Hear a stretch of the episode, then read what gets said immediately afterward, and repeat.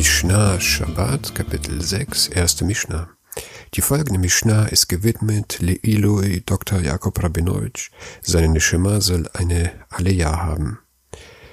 Nachdem wir im vorherigen Kapitel gelernt haben, mit welchen Sachen Tiere am Schabbat auf die Straße geführt werden dürfen, handelt das folgende Kapitel von Menschen und deren Sachen, die sie auf die Straße tragen dürfen. Die folgende Mishnah bespricht, mit welchem Schmuck die Frau am Schabbat auf die Straße nicht gehen darf. Vieles, was die Mishnah hier bespricht, hat für unsere Zeit keine Relevanz. Ich werde es im Detail erklären. Sagt die Mishnah, Bama isha yotza uvama eina yotza. Womit darf eine Frau ausgehen und womit nicht? Die Frau, die Frage ist, mit welchem Schmuck und mit welchen Kleidern darf eine Frau am Schabbat im öffentlichen Gebiet Reshut Harabim tragen? Zum öffentlichen Gebiet Reshut Harabim gehören Straßen und Plätze.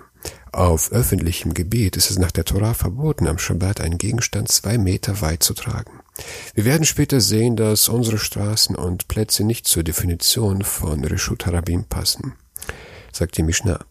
Lotte Zeisha, eine Frau darf nicht ausgehen, lo bechute zemer velo bechute pistan, nicht mit wollenen oder leinenen Schnüren, velo birzoor sheberosha, und nicht mit Riemen auf dem Kopf. Eine Frau darf nicht mit Schnüren aus Wolle oder mit Riemen auf dem Kopf, also eine Art Haarband, ausgehen. Was ist der Grund dafür? sagt die Mishnah. Velotid bol bahen ad shiterapem. Sie kann mit solchen Sachen nämlich nicht untertauchen, ohne sie zu entknoten. Worum geht es? Eine Frau nach ihrer Menstruation gilt als Nida, bis sie in die Mikwe untertaucht. Beim Untertauchen dürfen zwischen Wasser und Körper, dazu zählen auch Haare, keine Trennung geben.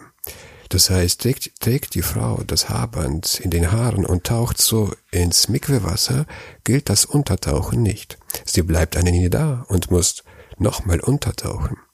Sie kann das Haarband lösen und so untertauchen, aber die Rabbiner hatten die Befürchtung, dass die Frau das Haarband löst, untertaucht, aber danach vergisst es wieder festzuziehen und so auf die Straße geht.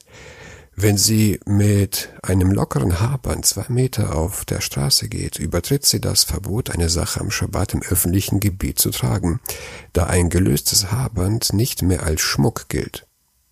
Eine andere Erklärung ist, nicht, dass die Frau vergessen wird, das Haarband wieder festzuziehen nach dem Untertauchen, sondern beim Untertauchen selbst wird sie das lockere Haarband tragen. Das liegt daran, dass bis vor kurzem die Menschen keine luxuriösen Spa-Mikwaot hatten wie wir heute. Damals tauchten sie unter in Quellen oder Flüssen, die allesamt öffentliches Gebiet sind. Im Gegensatz sind unsere Mikwaot privates Gebiet, wo Tragen am Schabbat erlaubt ist.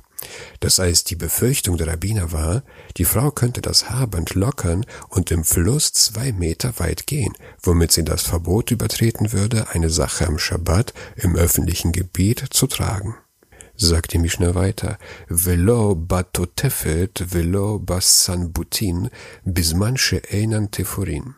Außerdem nicht mit einem Stirnband und Gehängen daran, wenn sie nicht an die Haube genäht sind.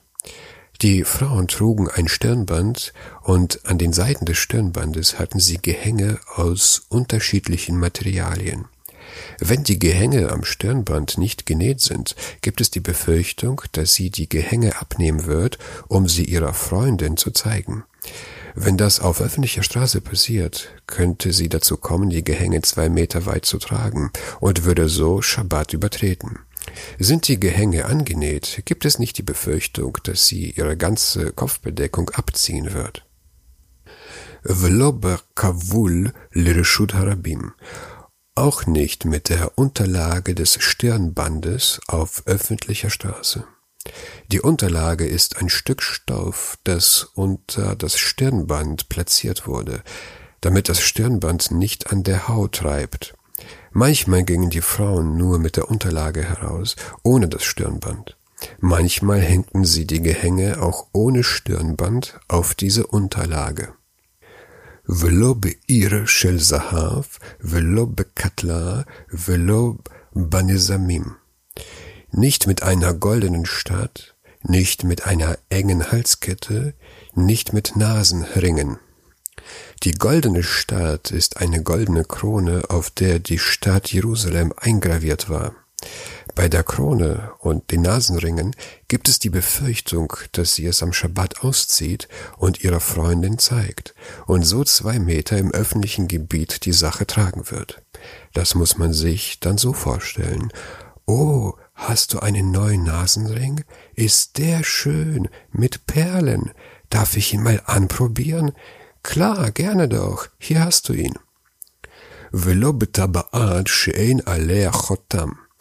Nicht mit, die, mit Fingerringen, sogar wenn kein Siegel daran ist. Ein Fingerring ohne Siegel gilt als ein ganz normaler Fingerring. Auch hier besteht die Gefahr, dass die Frau ihn abzieht und ihrer Freundin zeigt. Ein Fingerring mit Siegel gilt überhaupt nicht als Schmuckstück, weil es unter den Frauen nicht üblich war, Singel Siegelringe zu tragen. Velo bemachat she'ena nekuva, nicht mit einer ungelöcherten Nadel. Das ist eine Brosche für die Haare. Die Nadel ist ungelöchert, weil an einem Ende eine Goldplatte angebracht ist. Wie im Yazad, wenn sie trotzdem mit den erwähnten Sachen ausgegangen ist, Eina Chayevet Chatat, braucht sie kein Chatat zu bringen. Da alle diese erwähnten Verbote von den Rabbinern stammen und nicht aus der Tora, muss man kein Sündopfer für die Übertretung bringen. Alles, was die Mishnah hier erwähnt hat, ist für unsere Zeit irrelevant. Der Ramo schreibt im Shulchan Aruch Orachaim Siman 304 Safe 18, dass eine Frau heutzutage mit beliebigen Schmucksachen rausgehen darf. Denn zur Zeit der Mishnah war Schmuck etwas Teures und Seltenes. Heutzutage ist Schmuck günstig und von ihm gibt es so viel wie Sand am Meer. Keine Frau würde heute ihre Freundin fragen, ihren Nasenring auszuziehen, um ihn anzuprobieren. Deshalb darf eine Frau am Schabbat so viel Schmuck tragen, wie ihr Herz begehrt.